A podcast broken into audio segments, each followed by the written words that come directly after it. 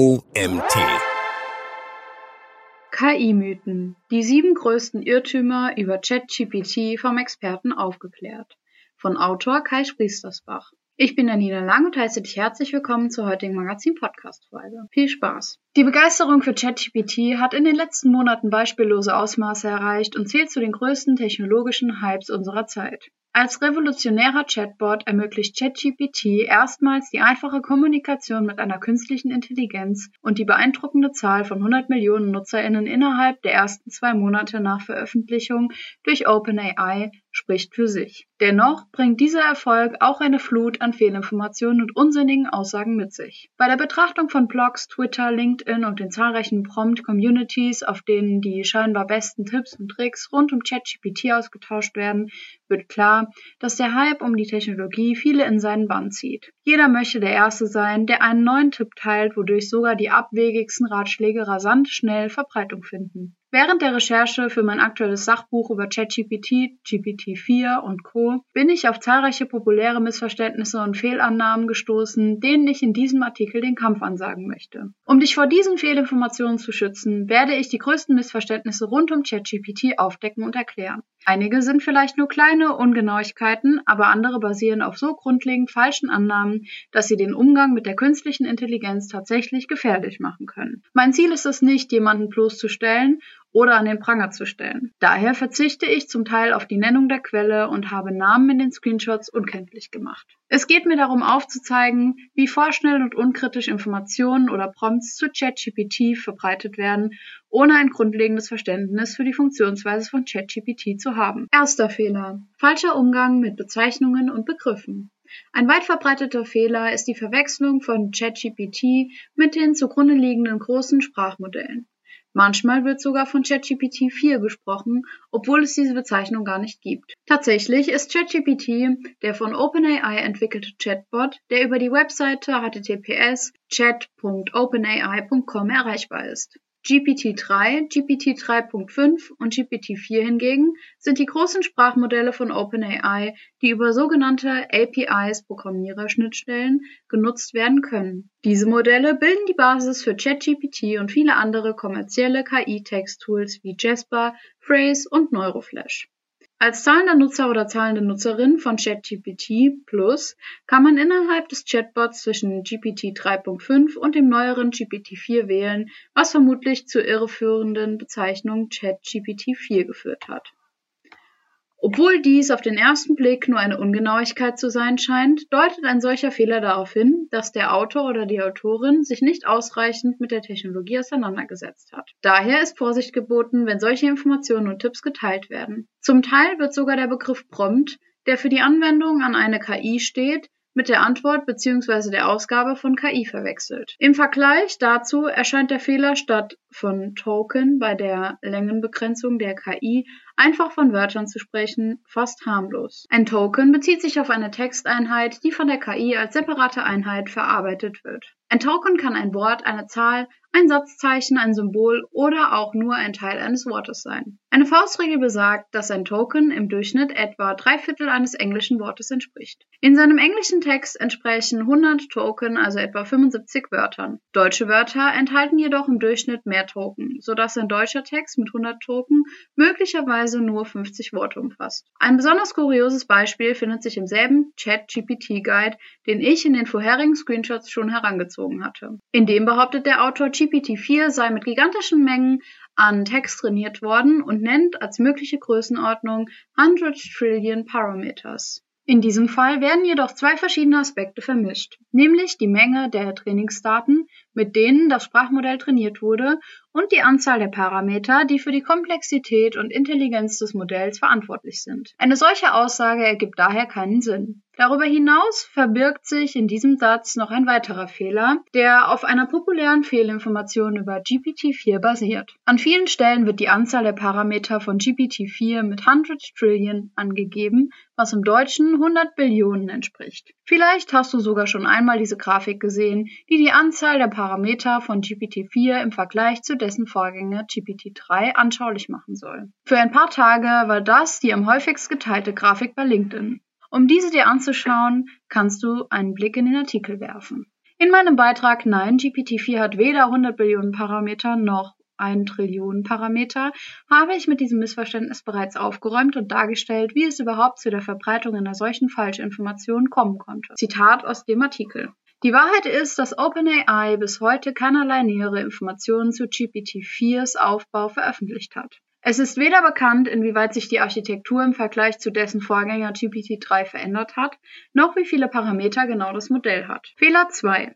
Sprachmodelle mit Wissensmodellen verwechseln. Die Modelle hinter ChatGPT wie GPT 3.5 und GPT-4 sind darauf spezialisiert, menschenähnliche Texte zu generieren, indem sie Sprachstrukturen und Kontexte analysieren. Dennoch sind sie keine Wissensmodelle, da sie die Inhalte der Texte nicht wirklich erfassen. Sprachmodelle können Informationen weder identifizieren noch speichern oder abrufen. Sie enthalten auch keine Datenbank oder strukturierte Informationsspeicherung. Stattdessen berechnen sie schlicht und einfach die Wahrscheinlichkeit einzelner Wörter oder Wortbestandteile basierend auf vorherigen Wörtern in den Trainingsdaten ohne die Texte in ihrer ursprünglichen Form zu speichern oder wiederzugeben. Das wird einem erst so richtig klar, wenn man sich einmal die Wahrscheinlichkeit der einzelnen Wörter bzw. Tokens anschaut. In diesem Beispiel habe ich GPT-3 eine Liste der bekanntesten und angesehenen SEOs erzeugen lassen. Wie ein Klick auf Barry Schwartz verrät, war die Wahrscheinlichkeit, dass Barry Schwartz ein gewisser Danny auf Platz 4 liegt, extrem knapp, gefolgt von Bill, Larry und Matt. Im Kontext SEO folgt auf Barry dann Schwarz und auf Danny dann Sullivan und so entsteht in diesem Fall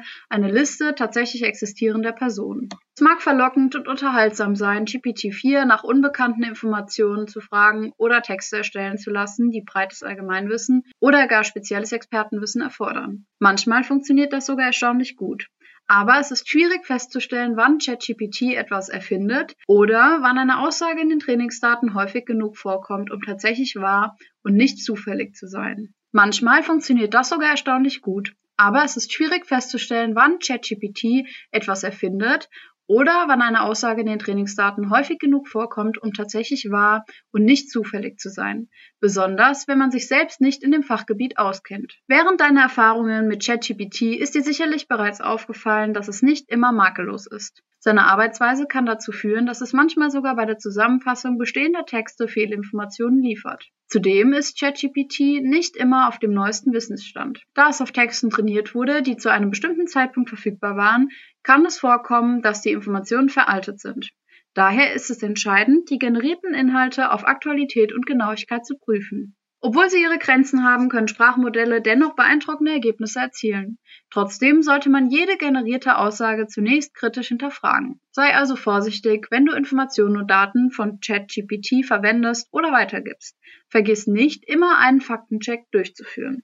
Fehler 3. Annahme, dass ChatGPT auf das Internet zugreifen kann.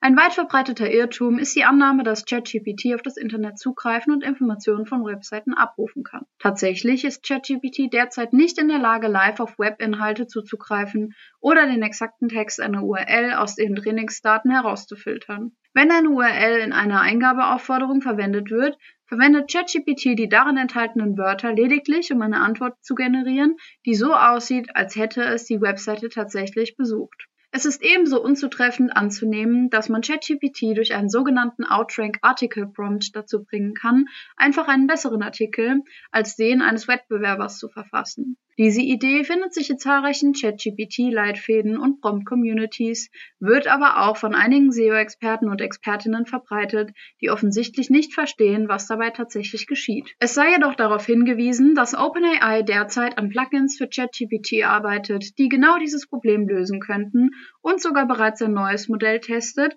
das auf das Internet zugreifen kann. Dieses sogenannte Browsing-Modell befindet sich allerdings noch in der Alpha-Phase und ist nur einer sehr begrenzten Anzahl von Testnutzern und NutzerInnen zugänglich. Fehler 4.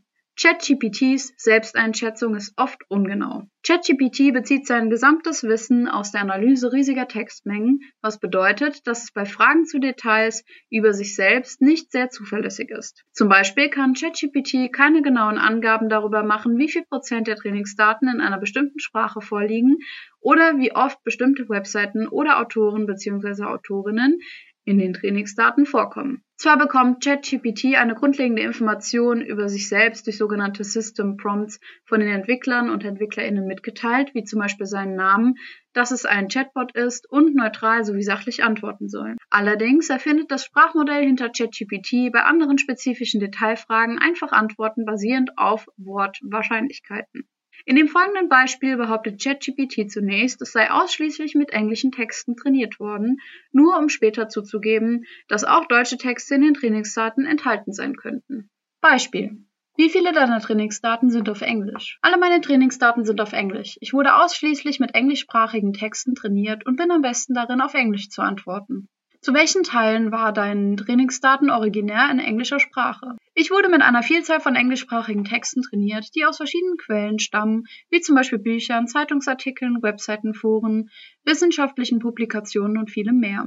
Es ist schwer zu sagen, welcher Teil meiner Trainingsdaten originär in englischer Sprache war, da viele der Texte möglicherweise aus Übersetzungen oder Transkriptionen stammen, aber insgesamt würde ich sagen, dass der größte Teil meiner Trainingsdaten aus englischsprachigen Quellen stammt. Gab es deutschsprachige Quellen? Es ist möglich, dass es einige deutschsprachige Texte in meinen Trainingsdaten gibt, insbesondere wenn es um Natural Language Processing Aufgaben geht, die speziell auf Deutsch ausgerichtet sind. Es ist jedoch unwahrscheinlich, dass der Anteil deutschsprachiger Texte signifikant war, da ich hauptsächlich auf Englisch trainiert wurde und darauf ausgelegt bin, in erster Linie auf Englisch zu antworten. Die benötigten Informationen, um solche Fragen zu beantworten, waren im September 2021 noch gar nicht in den Trainingsdaten vorhanden. Fehler 5. ChatGPTs Ausgabebegrenzung ignorieren. Beim Stöbern auf YouTube zum Thema ChatGPT stößt man schnell auf Videos, in denen behauptet wird, dass jemand mit ChatGPT ein Buch geschrieben und es dann auf Amazons Kindle Direct Publishing Programm erfolgreich verkauft hat. Wer sich eingehender mit ChatGPT befasst, erkennt jedoch schnell, dass solche Versprechungen Logangebote von zweifelhaften Geschäftsleuten sind, denn technisch gesehen kann ChatGPT kein ganzes Buch verfassen. Die maximale Ausgabe des Sprachmodells begrenzt sowohl die Länge der Anweisung an ChatGPT als auch die maximale Länge der KI-Antwort. Abhängig vom verwendeten Modell kann ChatGPT bis zu 1700 Worte auf einmal ausgeben. Trotzdem behaupten einige selbsternannte ChatGPT-Experten und Expertinnen, dass es möglich sei, ein komplettes Buch mit nur einem Klick zu erstellen.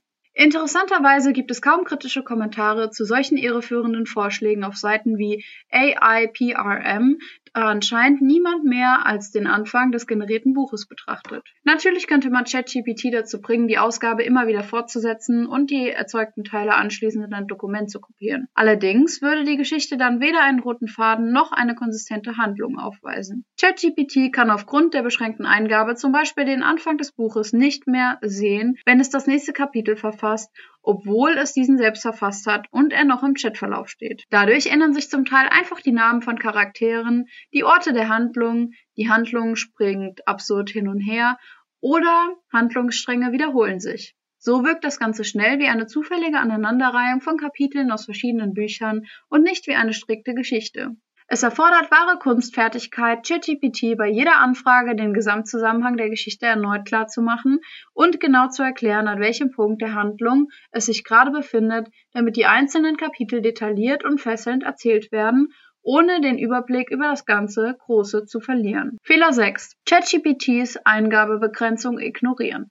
Wie bereits angedeutet hat ChatGPT sowohl bei der Eingabe als auch bei der Ausgabe seine Grenzen. Wenn du versuchst, einen zu langen Text umzuschreiben, zusammenzufassen oder zu übersetzen, erhältst du zwar eine Fehlermeldung, aber einige selbsternannte Prompt Engineers haben bereits den Ansatz entwickelt, längere Texte in kleinere Abschnitte aufzuteilen und sie der KI nacheinander zu präsentieren. Anschließend bitten sie ChatGPT, den gesamten Text zu verarbeiten.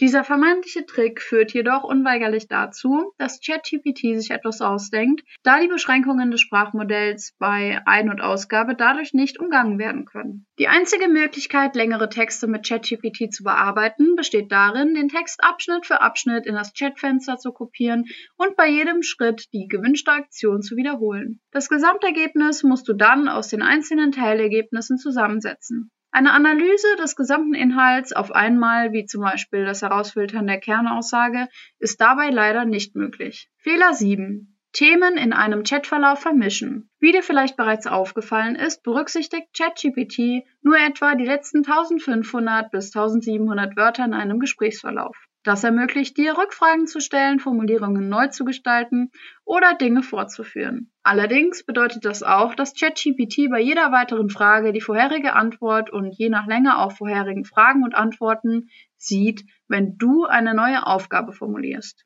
Nehmen wir an, du diskutierst zunächst über Ethik mit der KI und möchtest dann plötzlich die Farbe von Äpfeln wissen. Die Antwort könnte viel philosophischer ausfallen, als wenn du ChatGPT in einem neuen Gesprächsverlauf nach der Farbe von Äpfeln fragst. Am besten startest du für jede neue Aufgabe oder zumindest für jedes neue Thema einen neuen Chat mit ChatGPT. So stellst du sicher, dass frühere Informationen und Anweisungen dich nicht daran hindern, die neue Aufgabe effektiv zu bewältigen. Fazit und Tipps für den Umgang mit ChatGPT. Nachdem du die sieben häufigsten Fehler im Umgang mit ChatGPT kennengelernt hast, kannst du nun diese beeindruckende KI-Technologie effektiver und zielgerichteter für dein Schreiben einsetzen. Aber denk daran, die Welt der generativen künstlichen Intelligenz steckt noch in den Kinderschuhen und es gibt so viel mehr zu erkunden und zu lernen. ChatGPT ist letztendlich ein Werkzeug, dessen Effektivität von der Person abhängt, die es verwendet. Man könnte sagen, dass die KI nur so clever ist wie derjenige, der sie steuert. Um wirkungsvolle ChatGPT-Prompts zu erstellen, braucht es sorgfältige Planung und Liebe zum Detail. Achte darauf, dass du nicht unabsichtlich Fehler machst, die deine Prompts und die Qualität der Ergebnisse beeinträchtigen könnten. Stelle sicher, dass du ChatGPT genug Kontext und Informationen bietest,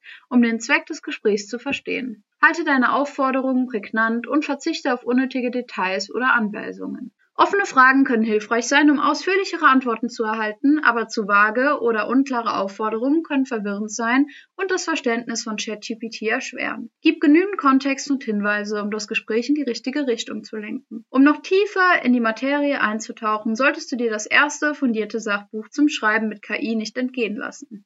Es basiert auf meiner Erfahrung mit GPT-3 und dem neuesten Sprachmodell GPT-4. Mein Buch Richtig Texten mit KI, ChatGPT, GPT-4, GPT-3 und Co., das am 23. Mai im MVG Verlag erscheint, liefert dir alle Informationen, die du zum KI-gestützten Schreiben brauchst. Es zeigt dir, wie du ChatGPT und andere KI-Text-Tools optimal nutzen kannst, sei es für Blogbeiträge, Artikel, Slogans, Werbetexte, wissenschaftliches Arbeiten oder kreative Texte. Hier findest du die Anleitung und das nötige Hintergrundwissen, um erfolgreich durchzustarten. Der Artikel wurde geschrieben von Kai Spriestersbach. Kai ist Inhaber und Chefredakteur von Search One, Webmaster Pro sowie der Herzelei. Außerdem unterstützt er Unternehmen als externe Digitalstratege in Technologie und Marketingfragen und gründet derzeit ein weiteres Unternehmen mit einer Innovation im Bereich des Webhostings. Als einer der erfahrensten Search-Marketing-Experten im deutschsprachigen Raum kann er auf zwei Jahrzehnte Erfahrung beim Aufbau und der Optimierung webbasierter Vertriebs- und Geschäftsmodelle zurückgreifen. In den letzten zehn Jahren hielt er mehr als 25 Vorträge auf SEO- und Online-Marketing-Konferenzen in Deutschland und Österreich. Als Lehrbeauftragter für SEO in der Praxis unterrichtete er im Bachelorstudiengang E-Commerce an der Hochschule für angewandte Wissenschaften Würzburg-Schweinfurt.